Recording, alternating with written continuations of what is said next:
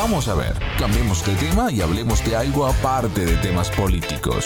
Decidido pues, cuestión aparte. Cuarto de derrota es el libro del escritor español Víctor Sombra. La obra, publicada por el editorial La Moderna, reúne ensayos narrativos que aunan reflexiones sobre ciencia, literatura y política para transitar algunos de los escenarios en que se derime la crisis de la globalización, sanidad, vivienda, expansión de las plataformas tecnológicas y fundamentalismo religioso. El autor, el novelista Víctor Sombra, nos atendió amablemente para conversar sobre su nuevo libro. Es quizá un problema para este libro el que no se sabe muy bien en qué estantería colocarlo de la librería, porque es por un lado un libro de ficción, pero también es un libro de ensayo. Entonces, la persona que ha hecho el prólogo, Ignacio Echevarría, llama a estas piezas que componen el libro ensayos narrativos, ¿no? Porque hay una confluencia de ficción con temas de análisis político y de análisis sobre nuevas tecnologías. Entonces es un libro un poco raro, un poco especial, un poco como la mm, quimera que está dibujada en la portada, la llamada tigreca, que es mitad tigre y mitad vaca. Es un engendro hecho de distintas partes, ¿no? De todas formas, creo que puede interesar a todas aquellas personas que les interesen los desafíos de la humanidad, de la sociedad hoy en día en relación con tecnología, con la crisis de la vivienda, con los problemas de inmigración, el fanatismo religioso. Todas las personas que quieran explorar estas cuestiones y hacerlo en compañía también no solo de políticos, sino también de científicos e incluso de literatos, pues encontrarán aquí una buena herramienta, yo creo, porque una de las cosas que hace Cuarto de Derrota es traer o, juntar en el análisis el punto de vista científico con el punto de vista político y con el punto de vista literario, ¿no? Entonces vemos que se citan a personas como el cibernético Glushkov, Víctor Glushkov de la época soviética, pero también a escritores como Robert Louis Stevenson o más recientemente en España Belén Gopegui. Hay una voluntad de aunar los puntos de vista, de tratar también de crear un puente entre la ciencia y la política, ¿no? Cuestiones un poco como el cambio climático no la ciencia misma nos aparece estática, ¿no? Nos aparece como que ofrece soluciones que necesitamos dinamizar. Y para esto nos hace falta conectar la ciencia y la política. Y ese puente es justo el que los cibernéticos, como Gluskov o como Norbert Wiener en Estados Unidos o otros, han tratado de crear un canal para llevar las soluciones científicas al ámbito político. Y un poco en ese puente, en ese cuarto de derrota, es donde quiere situarse esta obra. Sí, Víctor, y tú has mencionado temas como sanidad, vivienda, expansión de las plataformas tecnológicas, fundamentalismo religioso, entre otros, y en la descripción de tu libro se dice que son algunos de los escenarios ¿no? en que se dirime la crisis de la globalización. Yo quisiera preguntarte entonces, ¿sí que se puede diagnosticar esta crisis? se pueden de alguna forma señalar algunas o tratar de localizar algunas pistas de lo que trae esta crisis de la globalización. Y hay algo de lo que no se habla mucho, pero es hasta qué punto hay una conexión entre el derrumbe de los ideales socialistas y la crisis del socialismo a finales de los años 80 y el auge del liberalismo de la voracidad del mercado creciente que ha conducido a las crisis financieras posteriores, ¿no?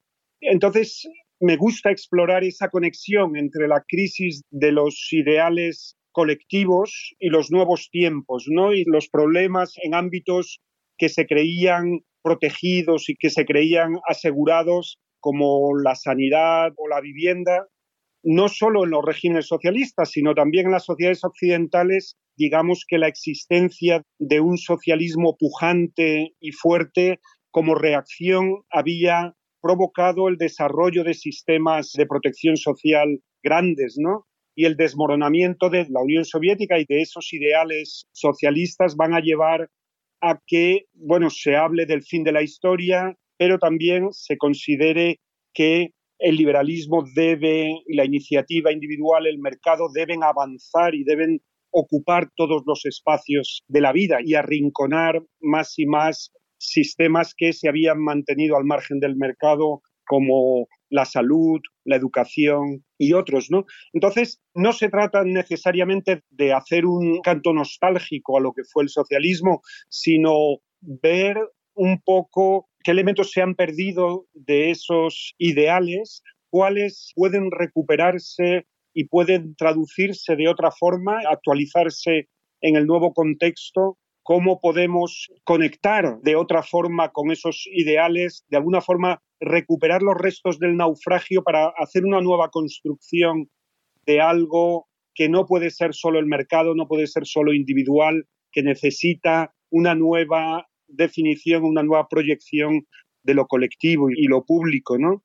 Entonces, yo creo que la metáfora del cuarto de derrota es interesante porque a diferencia del timón, que es un instrumento individual donde vemos al héroe que dirige y da el rumbo de la nave, en el cuarto de derrota tenemos un espacio colectivo donde distintos expertos consultan los instrumentos de navegación, las cartas náuticas y van definiendo poco a poco el rumbo de todos, ¿no? Y ese cuarto de derrota es el que hay que tratar de hacer aflorar no solo en las instancias más políticas de tipo parlamentos o asambleas, sino en todas las instancias también de trabajo, en las fábricas, en las universidades, en los talleres, en las librerías, en las instituciones culturales, ¿no? Tenemos que ir definiendo nuestro rumbo, nuestro rumbo en la salud, nuestro rumbo en la educación, nuestro rumbo colectivo también en la lectura,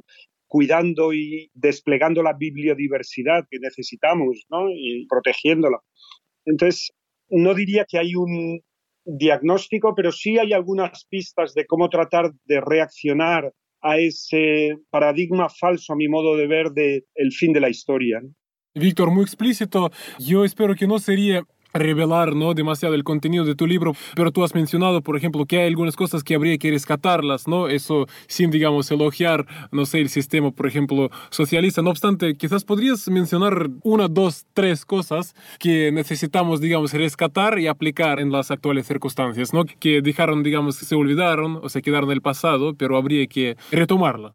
Bueno, yo sí pienso que la cibernética es un concepto que ahora suena un poco vintage, ¿no? Ahora hablamos más de inteligencia artificial, pero sí es un concepto que merece la pena tratar de recuperar, ¿no? Como decía, como una forma de conectar la ciencia y la política, ¿no? Entonces, es interesante, bueno, a lo mejor un poco es una arqueología de la tecnología, pero fijarse en experiencias como la que llevó a cabo Gluskov en la Unión Soviética, tratando de conectar los distintos centros de producción, o en el Chile de Salvador Allende, Stafford Beer, con un centro para todas las empresas nacionalizadas, una red que conectaba todas las empresas nacionalizadas y que trataba de crear un ciclo de realimentación por el que se fueran facilitando datos de producción,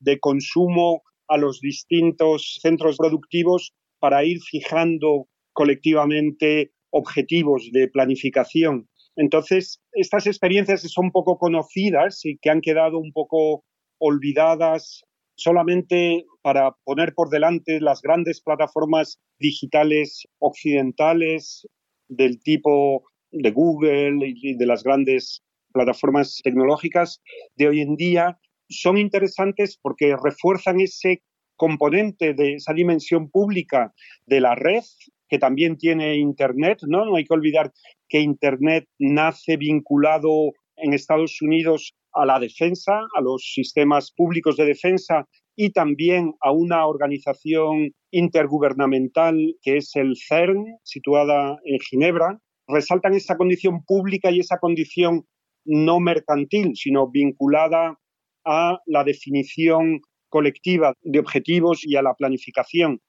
Me parece importante tratar de usar esas referencias para tratar de recobrar algo de control o de poder ciudadano sobre las redes, ¿no? Las redes hoy en día ejercen, las plataformas tecnológicas ejercen una presión tremenda sobre la producción sobre el consumo.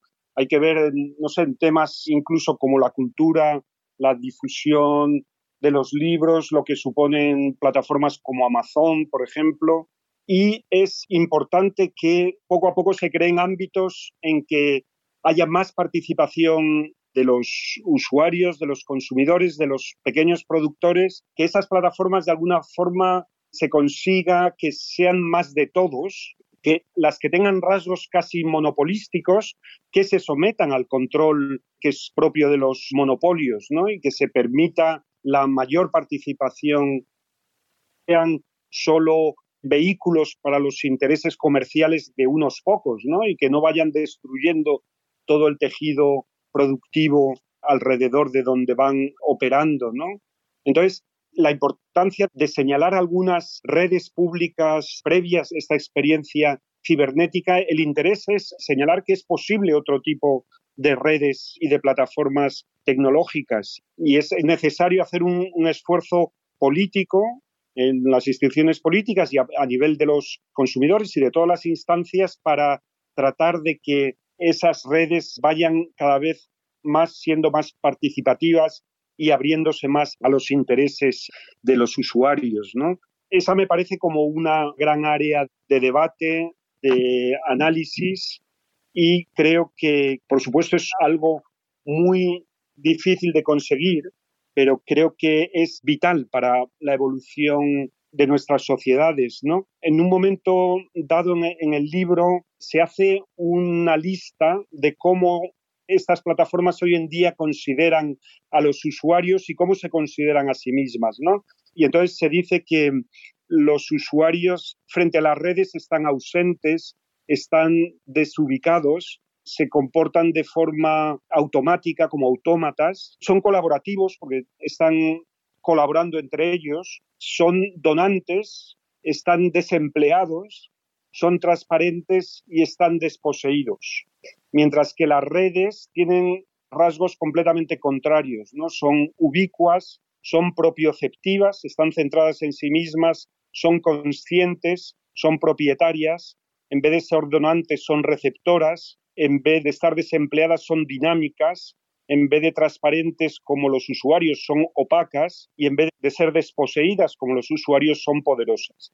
Y lo que habría que conseguir, y con el esfuerzo de todos y con la intervención pública, es que esta columna de características de las redes pasara a pertenecer a los usuarios y al revés.